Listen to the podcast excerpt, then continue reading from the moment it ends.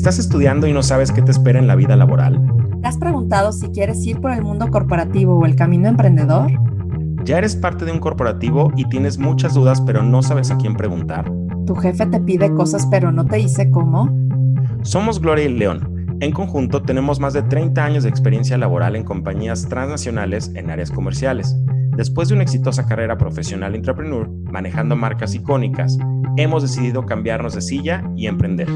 Hoy tenemos contacto con gente como tú en empresas grandes y pequeñas que nos preguntan muchas cosas y nos hemos dado cuenta que de haber sabido ciertas cosas antes, nuestra carrera se hubiera acelerado aún más intra y entrepreneur. Y eso es justo lo que queremos hacer más sencillo para ti, compartir nuestra experiencia y la de nuestros invitados para aplicarlo en tu día a día. Este es nuestro legado, que nuestra experiencia no se quede guardada, la queremos compartir con ustedes para ayudarles a acelerar su potencial. Esto es Remindex. Hola, ¿cómo están mis queridos Remindex? Pues estamos otra vez aquí en el podcast y quiero saludar a León porque tenemos un gran invitado el día de hoy. León, ¿cómo estás en Monterrey? Hola, Glo, muchas gracias, muy contento de saludarte nuevamente a ti y a toda nuestra audiencia.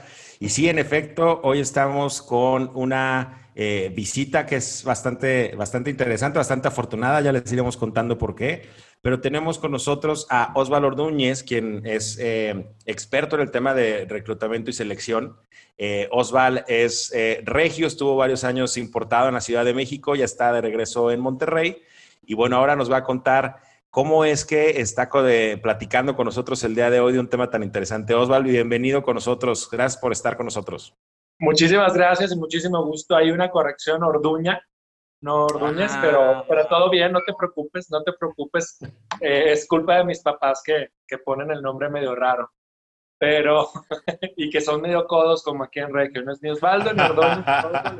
pues platico un poco de mí. Yo pues estudié economía en el Tecnológico de Monterrey y una de las cosas que más me gustó cuando entré a, a la carrera fue lo que nos dijo nuestra directora de carrera que se llamaba Marcela Maldonado y era el economista no sabe hacer nada lo cual es sumamente impactante cuando entras a carrera que te digan no sabes hacer nada. Pero concluía diciendo, sabe pensar y pensar nunca pasa de moda.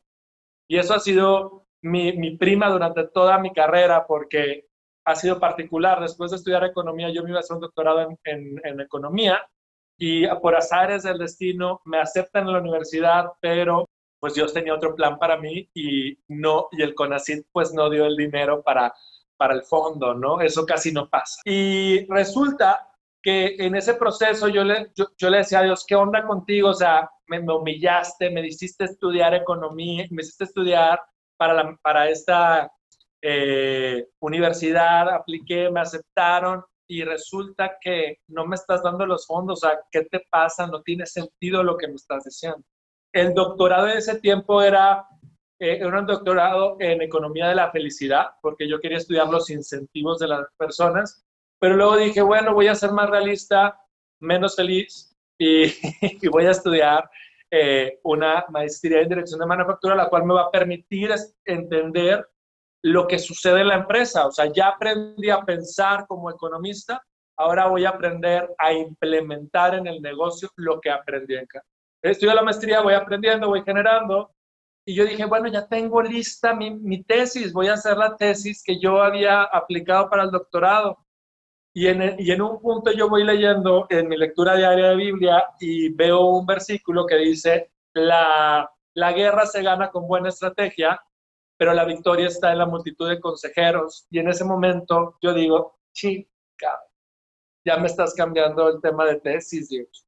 Y esto no está padre porque yo ya tenía mi tesis hecha. O sea, yo ya tenía todo hecho para la parte de la felicidad porque ya había hecho todo un, anteproyecto. Pero decido obedecer y, y hago un, un, modelo que se llama IDEA, que es implementación y desarrollo de estrategia afianzado en retroalimentación. Y lo apliqué en 50 empresas familiares en el tiempo que estuve en el TEC de Monterrey y se desarrolló muy bien. En eso me hablan de Bayer de México, y me dicen, oye, quiero, quiero que tú trabajes para nosotros, a lo que yo les dije, no tiene sentido porque no entiendo ni, ni, de agroquímicos, que era la, el área a la cual me, me estaban invitando, pero tampoco entiendo el por qué quieres que entre a la parte de desarrollo de canal de distribución, que era el área que querían que entrara, porque no tengo experiencia en eso. Me dice, sí, pero estamos buscando a alguien que sea experto en empresas familiares y tu tesis es de empresas familiares. Entonces todo tomó sentido. Total, voy trabajando, paso un periodo ahí en, en Bayer muy bueno, tengo muy buenos resultados y, y hubo ahí una crisis dentro de la empresa y yo salgo de la empresa. Y, que, y, ahí es donde yo digo, híjole, me trajiste a la Ciudad de México para dejarme sin empleo. o sea, aparte y en esta ciudad. Con Dios, ¿qué, ¿qué te pasa? O sea, en la ciudad más caótica me traes para estar en la mejor empresa que, que yo consideraba Bayer, pero para luego dejarme sin empleo. O sea, yo era, no tiene sentido lo que estás haciendo.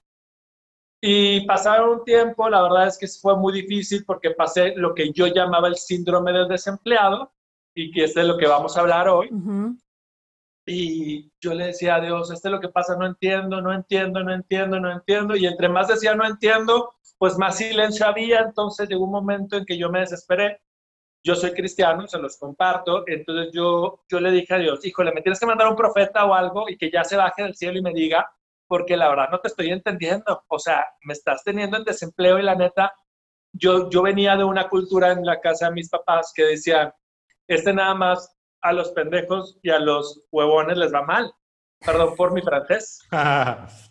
Pero muchos de la audiencia me podrán entender que es una cultura muy regiomontana. Este al flojo y al tonto le va mal, si lo queremos decir bonito.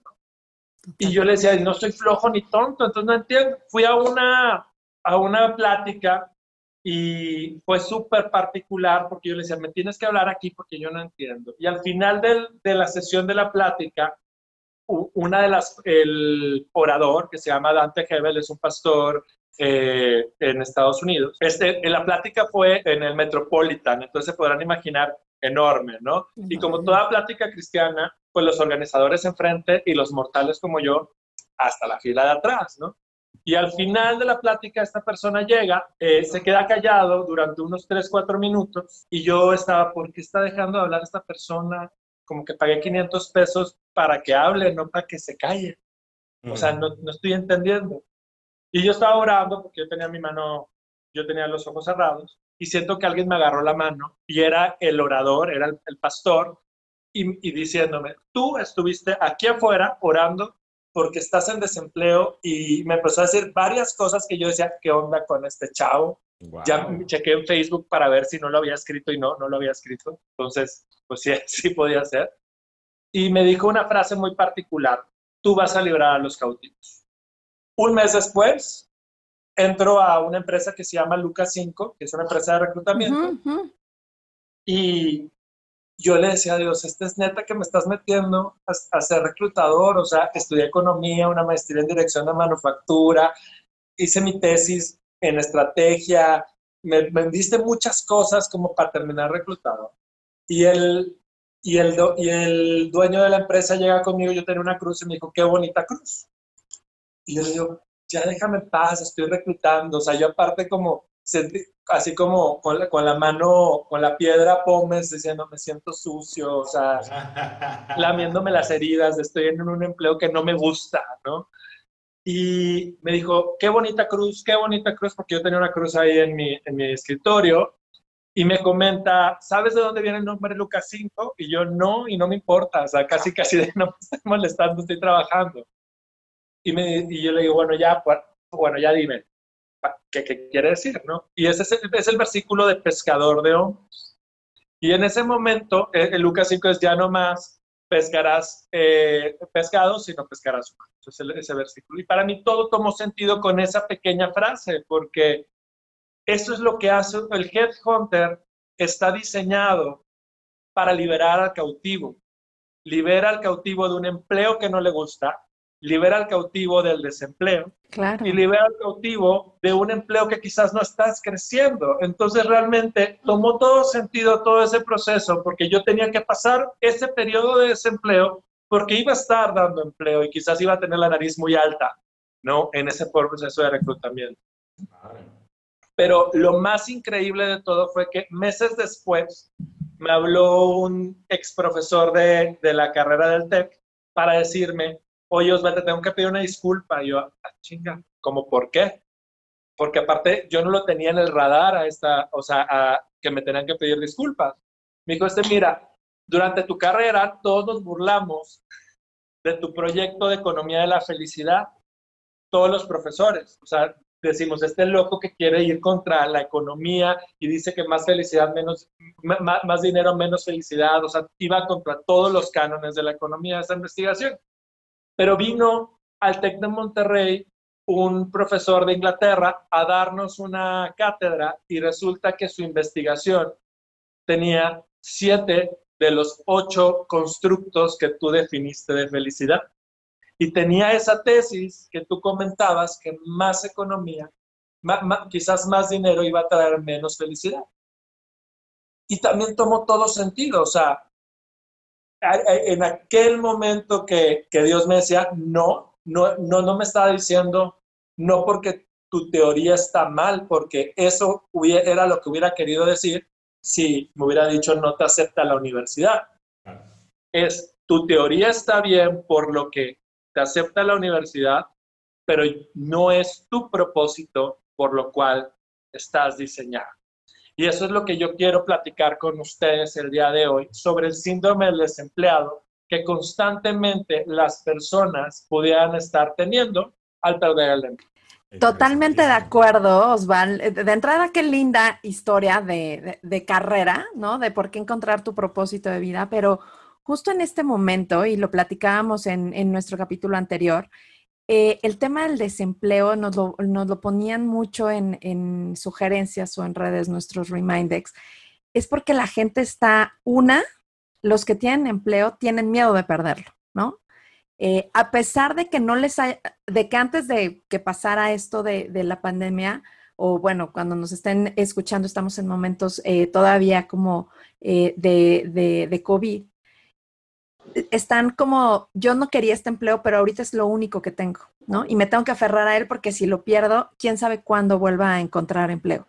Y los que han perdido el empleo están con esta zozobra de no es un buen momento, eh, no va a haber una oportunidad y ahorita lo que caiga eh, lo tengo que agarrar, ¿no? ¿Qué recursos tengo yo hoy disponibles, desempleado o posible desempleado, ¿no? A lo mejor estás en un empleo que sabes que en algún momento vas a salir. ¿Qué herramientas son las que tengo hoy que tener o que tengo que actualizar o que tengo que hacer para estar lo mejor posible para un nuevo empleo?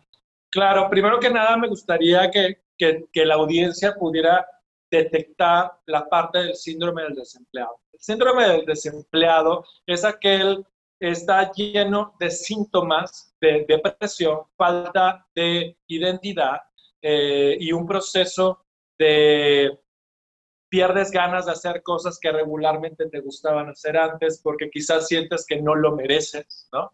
Y también una autoestima sumamente golpeada. Estos cuatro o cinco síntomas son los básicos y siempre vinculado a un desempleo, o sea, sucedieron a raíz de un desempleo. Y tenemos que tener en cuenta que eso es parte de la cultura organizacional de las empresas, el vincular nuestra identidad con ellos.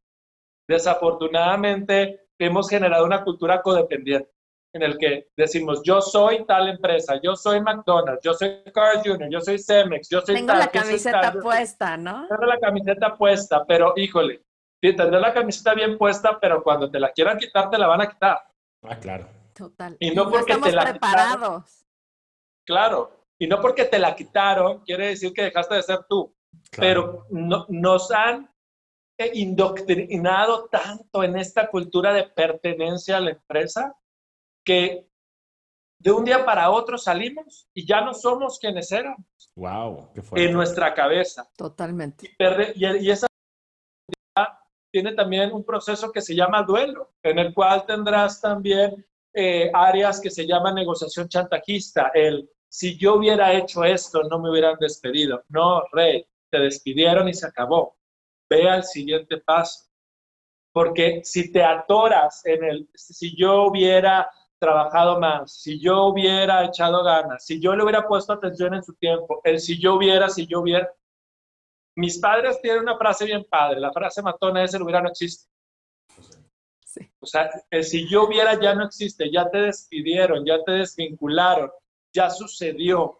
Ahora tienes que aceptarlo y pasar a manos a la obra. La otra parte que yo también he detectado en las personas que, que están en un proceso de duelo es la falta de perdón. La falta de perdón a aquel verdugo ah, o líder que les hizo la vida imposible y los liberó de su cautiverio despidiéndolos. ¿Y cómo te instalas, güey? ¿No? O sea, te ¿Eh? instalas y te puedes quedar ahí instalado, atorado, como dices, largo tiempo, dándole vueltas y, maquinando las formas en las que vas a hasta confrontarlo cuando lo veas en la calle, ¿sabes? Una tontería de ese estilo. Claro, tú dices, este le voy a decir y es más, voy a agarrar el cuchillo y le voy a dar a las llantas para Ah, hacer lo que me no, aclarando no, el disclaimer, no, gente, no lo hagan. Pero es ilegal, no lo hagan. O sea, no queremos otro incidente como el de la combi en Ciudad de México. No les vamos a aplaudir. Pero sí son emociones que ocurren dentro de las personas. Y esa falta de perdón, yo les diría, la caca uno la carga. Suena bien feo. Pero la caca pesta y uno la carga. La otra persona está como si nada. Y el perdón no es algo que no, le damos a la otra persona, el perdón es algo que nos damos a nosotros mismos. O sea, al momento que nosotros perdonamos a aquella persona que fue nuestro verdugo, o aquella persona que nos despidió sin motivo, o aquella persona que no sabía nada y se quedó con nuestro empleo, X o Y, al momento que nosotros perdonamos, pero realmente de, de corazón, la magia sucede y los milagros empiezan a ocurrir porque empezamos a liberarnos y nuestras entrevistas empiezan a ser mucho más efectivas, porque desafortunadamente, y la audiencia no me va a dejar mentir, ocurre que en nuestras entrevistas, por nuestra falta de perdón, ocupamos más tiempo en decir cuánto odiamos a nuestro ex jefe que nuestros propios valores agregados a la empresa. Totalmente, lo reflejas mucho, ¿eh? Y, te compro totalmente la idea. Creo que eh, el tema del duelo es muy importante que, lo sufras, por así decirlo, pero me parece gran punto este tema del perdón, el perdón a ti mismo, ¿no? Por, por tus fallas, ¿no? Porque te puedes estar lacerando toda la vida de es que no hubiera, no hubiera, no hubiera, pero también la persona que te la hizo cansadísima o que te corrió y que nunca te lo esperabas, ¿no? Lo traes como verdugo. Ese es el punto justo, ¿no? O sea, lo que están diciendo ambos que estás tan enojado, güey, que a lo mejor le dedicas tanto tiempo a la entrevista, tienes un espacio breve para causar una muy buena primera impresión con un reclutador y puedes estarle dando como vueltas y tratándole de poner azúcar al güey, que se vea que no soy yo el que la cagó, sino que este güey es un ojete y me odiaba y, y o sea, en el momento en el que cambias la perspectiva, cambias el, discurso y es mucho más enfocado a tus talentos, a tu, a tu set de habilidades a las cosas que has estado y que puedes traer a la mesa en esta nueva oportunidad, ¿no? Hay que ponerse chingón. Claro. Punto. Pues ponte chingón. ¿Por qué? Porque a final de cuentas tú tienes 45 minutos a una hora máximo para poder venderte. Porque el proceso de búsqueda de empleo no es una búsqueda, es un proceso comercial. O sea, si algo se quiero que se lleve la audiencia y espero que, que ustedes me apoyen, León y Gloria, es el proceso de búsqueda de empleo no es un proceso de búsqueda, es un proceso de venta. Ustedes están vendiendo su talento y al momento que ustedes están desperdiciando tiempo valioso de vender sus talentos, a decir el por qué aquella persona no vale la pena y te dañó, perdiste tiempo de venta. Y el tiempo de venta es sumamente importante. Eh, es como el tiempo de televisión es carísimo. O sea, para que te vuelva a hablar ese reclutador va a estar muy difícil. Entonces, aprovechalo y empieza a, decir el por qué tú vales. Pero el por qué tú vales, desafortunadamente, tú lo vinculaste por mucho tiempo a que estuviste en cierta empresa en la cual ya no estás. Y lo podemos ver en LinkedIn. Soy ex Bain Company, ex McKinsey, ex tal, ex, ex Procter, ex Unilever y te quedas, oye, espérate, ya no eres eso, entonces no eres nada. O sea, suena bien fuerte, ¿eh? pero el tú vincularte a tu empresa anterior o a tu, espérate, o sea, tienes valía por más que eso y tú saliste de esa empresa y te quedaste con todos los aprendizajes que tuviste en ella, buenos o malos. Ahora, dentro del periodo de, que, que estamos platicando, que es duelo, yo les invitaría para que sea más fácil perdonar, que tienen a, razonar que ustedes tienen tres tipos de líderes. aquel líder al cual está diseñado para que le aprendas un buen, aquel líder que está diseñado para tener una relación simbiótica, por así decirlo, en la que los dos aprenden, y aquel líder el cual está diseñado para que no, para que aprendas todo lo que no debes hacer. Pero de los tres, aprendes y agradece. O sea, de los tres aprendiste, eh, hasta de aquel señor que te hizo la vida imposible, aprendiste algo, aprendiste que no tienes que hacer con tus subordinados y no lo vas a hacer gracias a lo que aprendiste con él. Entonces, también hay que entender que en este periodo de, de lucha, porque realmente es una lucha, vas a tener aprendizajes y vas a tener crecimientos. No recuerdo el nombre, pero hay una, híjole, y ahí sí me pueden ayudar con el, con el Google, ustedes que son mejores en ello. Hay unas piezas de artesanía eh, asiática que cuando se rompen, mm. Las vuelven a, pegar, con oro. Con oro. Sí. Y valen muchísimo más que cuando fueron confeccionadas originalmente. Sí, son los jarrones chinos y Son los jarrones bellísimos, ¿no? Y lo mismo pasa con los candidatos que fueron despedidos o los que perdieron empleo. Después de este proceso en el que ustedes se reconstruyan, van a valer muchísimo más. Y van a tener muchísimo más posibilidades de aprendizajes y van a detectar qué no deben de hacer, qué deben de hacer y por qué hacerlo, por qué no hacerlo. Pero tenemos que estar abiertos. Porque, dime. No, no, no, no. ¿Cómo, cómo llegas? Kintsugi. Kintsugi, estoy, poniendo acá. Ok, son los jarrones. Eso, muy bien, León. Muy bien. León. Puntos extras por Google. Exacto. Oye, ¿cómo llegas? ¿Cómo nos podrías recomendar llegar justo a este, a, este reconocimiento y poder replantearte eh, tus valores o, o, tu valía, tu valor por encima de lo que, de, lo que ya pasaste o, del, o, de, lo que, de lo que dejaste de ser, ¿no? Como para proyectarlo ante una nueva oportunidad. Fíjate que en el proceso de coaching que doy, que se llama Venciendo tus gigantes, eh, hay una historia en Éxodo que es súper poderosa en este sentido y quiero compartirla porque creo que tiene todo el sentido. Los judíos, cuando el pueblo judío o el pueblo de Israel, cuando salió de Egipto, eh, no sé si recuerdan esta película de Moisés que se abren los mares, cruzan, super padre, y cuando se cierran los mares todos los egipcios se mueren y, ahí se acabó la película de Moisés de Disney, ¿no? Pero se les olvida todo lo importante que va después, que es el periodo en el que estuvieron en el desierto.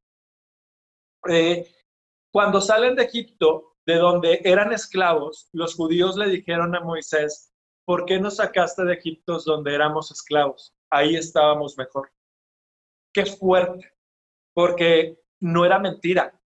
Ellos comían carne en Egipto y podían comer otras cosas. Y en, el desierto, pues tenían que comer maná y, y, se hacían licuados de maná, malteadas de maná y pasteles de maná, pero lo único que comían era maná, que es pan, pan que caía del cielo.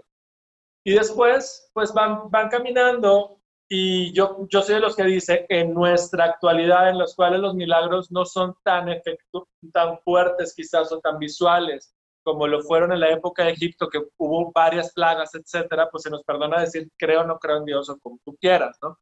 Pero estos pelados veían la gloria de Dios todo el momento y cuando, y cuando van caminando deciden hacerse un buey de oro para hacerse güeyes y adorar al güey en vez de a Dios, ¿no? Eh, yo así digo literalmente, o sea, se hicieron un güey de oro para hacerse güeyes, porque, ahí, porque ellos ya sabían quién era Dios. Pero lo hicieron con el bagaje viejo, o sea, lo hicieron con el oro que se trajeron de Egipto. Con eso hicieron la, la estatua, después la destruyen y continúan su caminata. Llegan al río Jordán, como siete años después, y Moisés manda a 12 eh, espías a verificar si la tierra prometida realmente había leche y miel como se les había prometido.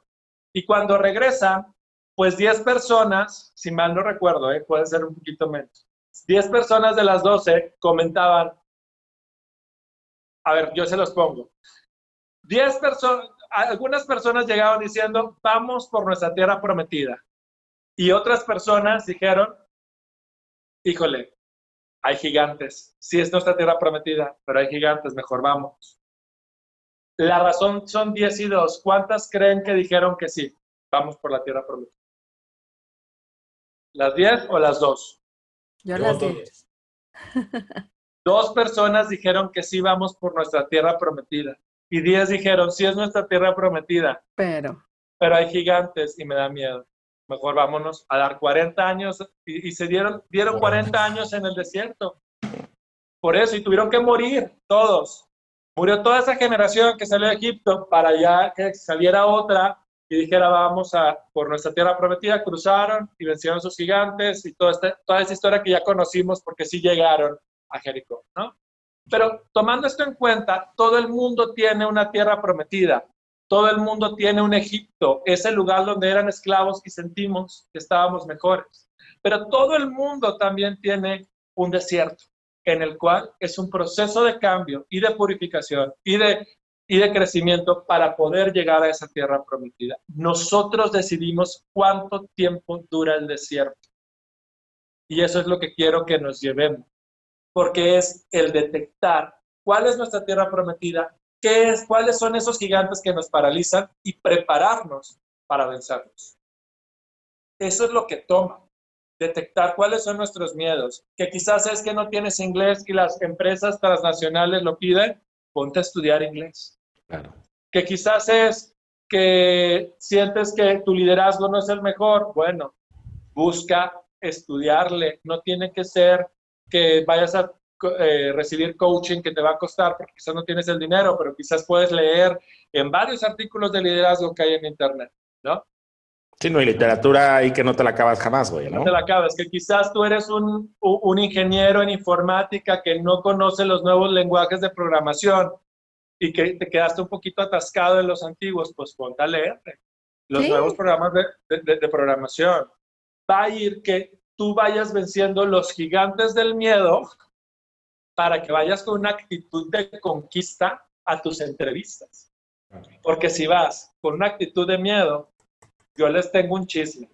El headhunter huele el miedo. Lo huele, claro, güey. El reclutador huele el miedo, lo detecta.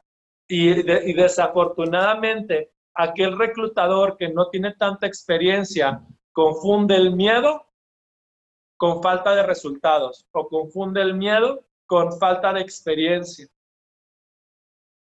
Que también es una realidad nuestros headhunters actuales tendrían que estar leyendo sobre el, el síndrome, del, desempleo. Sí, claro.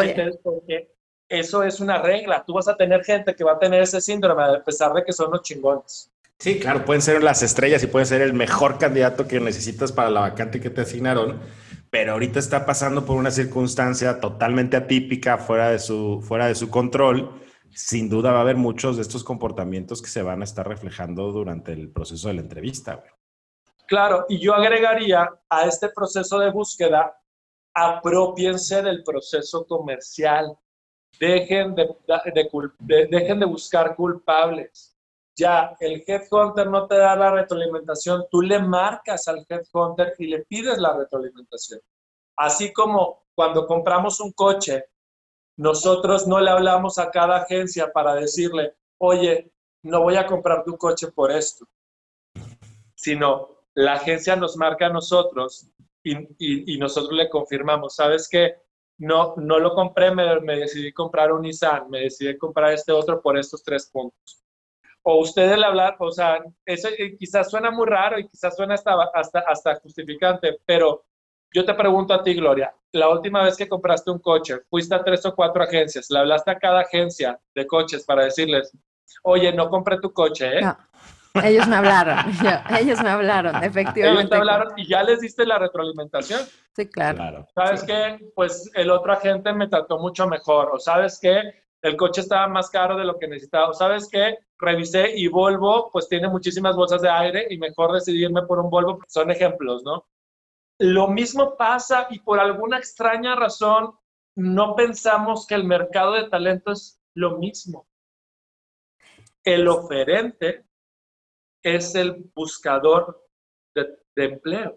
Justo te iba a decir eso. Creo que, y, le diste algo muy bueno, que, creo que te vamos a pedir otro tema. No estamos preparados como para tú buscar empleo, o sea, cuando, cuando eh, ahorita que, por ejemplo, tengo muchos de mis coaches que están buscando empleo, honestamente, te voy a dar una pregunta, ¿no? No saben si hablar para dar seguimiento a un proceso es bueno, se ve bien o se ve mal, o te ves como ansioso, ¿sabes? ¿No? Depende. Exacto, a ver, por ejemplo. Porque si tú le estás hablando al headhunter eh, lunes, oye, ya decidiste. Martes, oye, sí, sí, sí quedó. Miércoles, ¿estás seguro que no tienen retroalimentación? Jueves, oye, ¿estás seguro que todavía no tienen? Pues ya llegó un momento que te atosigo, tal y como el chico de American Express Bancomer o Banorte que te atosiga para, para, para enjaretarte una tarjeta de crédito y tú terminas cansado. o sea, es un proceso de seguimiento mucho más a un B2B, o sea, un business to business, en el cual le marcas una vez cada semana, una vez cada 15 días y perfectamente es bien, bien recibido. Yo te puedo decir que yo le digo a todos mis candidatos, háblame las veces que necesites, porque puede ser que a mí se me llegue a pasar el dar la retroalimentación y no lo tomes a mal. Y yo sí soy bien honesto con, con ellos, no lo tomes a mal. Te estoy dando toda autoridad para que, tú, me des el seguimiento. Para que me busques, sí, claro. Para que tú me busques. Yo decidí hacerlo porque notaba que los candidatos como que decían, híjole, le hablaré, no le hablaré. Entonces ya le estoy dando toda la libertad. Háblame las veces que quieras. Es más, si no te, prefiero que me mandes un WhatsApp. Por si no te puedo contestar, te contesto por el WhatsApp, ¿no? y todos mis candidatos tienen mi, celular personal, pero esa fue una decisión propia para hacer esto mucho más sencillo. Creo que el mercado tendría que cambiar hacia ese, hacia ese modelo en el que el candidato se apropia del seguimiento, pero también headhunters y reclutadores, eso es un llamado también para ustedes, den la retroalimentación, no la oculten. Si ya está descartado el, candidato, díganlo, para que también el mismo candidato pueda tener un pipeline comercial o un pipeline de seguimiento de sus búsquedas, porque es una realidad y yo se lo digo a todos los candidatos. El candidato tiene que tener al menos seis, de cinco a seis eh, búsquedas activas, activas en su, en su proceso de búsqueda. O sea, su meta es llegar a seis y mantenerlas hasta, hasta llegar a ser contratado, como un pipeline comercial en un proceso de ventas. O sea, por cada tres, una, por cada seis, una. O sea, eso es lo que tenemos que analizar. Son, es un proceso de venta y tenemos que darle la información al candidato al que nos lo solicita. Me encantaría que para takeaways de este capítulo, y, ahora sí que te voy a comprometer, nos des cinco puntos para ponerte chingón para el desempleo. Porque muchos de los comentarios que hemos recibido del, del capítulo es, no estoy preparado para buscar empleo. Por ejemplo, esto que dices de tengo seis, eh, seis búsquedas activas, etcétera. No, o sea, yo creo que ni siquiera lo, lo, tienen como en mente, ¿no? Poderle hablar a, o sea, poderte adueñar de tu seguimiento con el headhunter. O sea, son cosas que sonarán tontas, pero creo que la gente no lo tiene en el scope. Y sabes qué, Glo, también, que tanta gente podría llevar a lo mejor tantos años en una posición o en una compañía con la camiseta bien puesta, que, güey, este es el tipo de cosas para las que no te preparas hasta que ya estás en el agua, ¿sabes? Entonces, pues ni modo, ya te tocó estar en el agua. ¿Cómo le hacemos para ponernos chingones, para prepararnos, para empezar esa búsqueda de chamba, güey, desde cero, ¿verdad? O sea, ¿cuál es el paso uno que tenemos que hacer para poder estar en, ese, en esa posición? Claro, creo que eh, contestando a los dos, Gloria, no, es, no, no, no son cosas tontas, son más bien cosas en las cuales nunca nos capacitaron. O sea, ni en universidad nos capacitaban para buscar empleo y nos tuvieron que haber capacitado, ¿no? Y desafortunadamente el tipo de búsqueda de empleo de una persona recién graduada no es igual a una persona que ya tiene cierta experiencia. No son los mismos tipos de entrevistas, no es el mismo tipo de currículum, no es el mismo tipo de venta, ¿no? Entonces, con muchísimo gusto, de hecho, tengo un muy buen coaching en ese sentido, el que te digo es, eh, se llama eh, Venciendo tus gigantes, que está vinculado a esto. Pero con muchísimo gusto yo te puedo hacer el takeaway. Yo te podría decir que tres en este momento. El primero, vean a LinkedIn como un lugar de relacionamiento más que un lugar solamente de búsqueda de empleo. La gente busca relaciones, no busca eh, eh, un perfil, no busca un, un, un commodity, busca algo único. Entonces, entre más contenido generen dentro de la red, ustedes estarán en el top of mind de los reclutadores y como referentes del mismo. Dejen de pensar en LinkedIn como Facebook. LinkedIn es como una sección amarilla. Entonces, publiquen su celular y publiquen sus correos electrónicos, porque si no el headhunter no va a tener dónde localizarlo y va a llamarle a aquella persona que sí tiene publicado estas dos cosas. Y te pueden contactar también vía email, o sea, creo que el email también te contacta y te dicen... También el email te contactan, claro, pero el celular es mucho más eficiente. Yo te lo puedo decir como reclutador o como headhunter y le puedes preguntar a cualquier reclutador, estás buscando el candidato, viste el candidato Suma Plus Ultra, ¿es el mejor? Lo tienes en primer contacto en LinkedIn y dices, ya, ya tengo cómo llamarle y resulta que no tiene publicado su celular y aparte está en desempleo porque tiene esta, este marco verde. Y en nuestra mente es, ¿por qué no tiene publicado el celular si está buscando empleo? Tendría que tenerlo para que sea mucho más sencillo para nosotros marcarle. O sea, suena particular, pero es como si tú tuvieras un anuncio de tu consultoría y no le pusieras el teléfono, el teléfono. y esperaras que te marcaran. ¿Cómo te van a contactar si no pones un teléfono, si no pones un mail, si no pones algo para que te llegue? Ese sería el segundo. Y el tercero es, dejen de, yo entiendo que es importante mostrar que estamos buscando empleo, pero a veces cae en ver un desespero.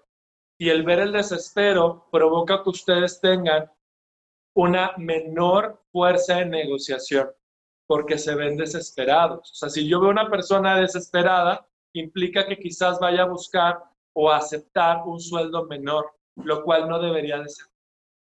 O sea, pónganse fregones, pónganse chingones y pidan los sueldos que ustedes eh, están necesariamente teniendo. Ahora bien, entendamos que el mercado también es distinto al prepandémico.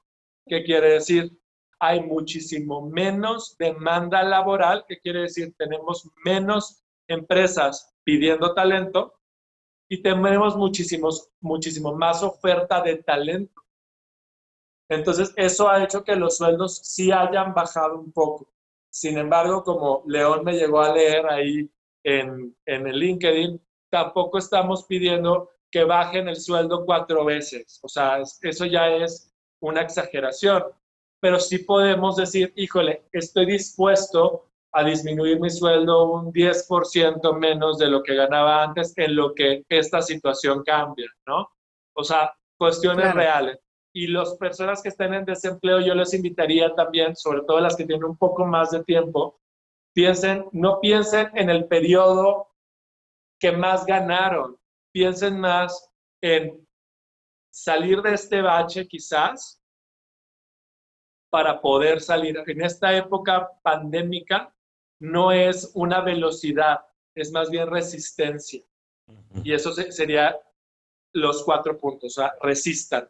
Ya no es la velocidad de obtener eh, el empleo de mis sueños, no, resistir este año, yo diría.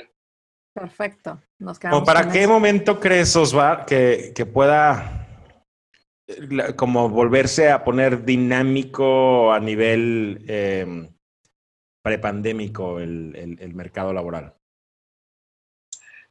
¿Puedes repetir la pregunta? No, no te crees.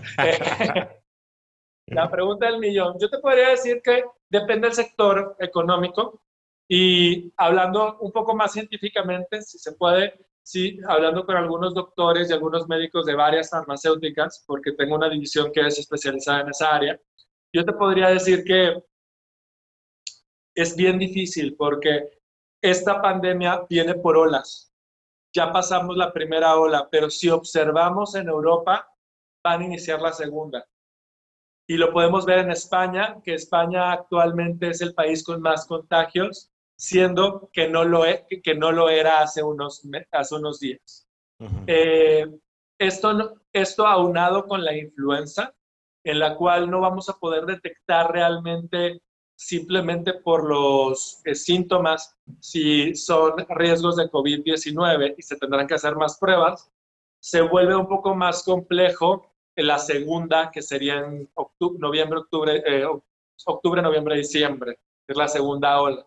Y los expertos dicen que viene una tercera ola en el primer trimestre del siguiente año. Entonces, yo te puedo decir que el mercado ya se está dinamizando, pero no se va a terminar de recuperar o, iniciar, o más bien no se va a terminar de iniciar la recuperación, esa es la frase, no va a terminar de iniciar la recuperación hasta el segundo trimestre del 2021.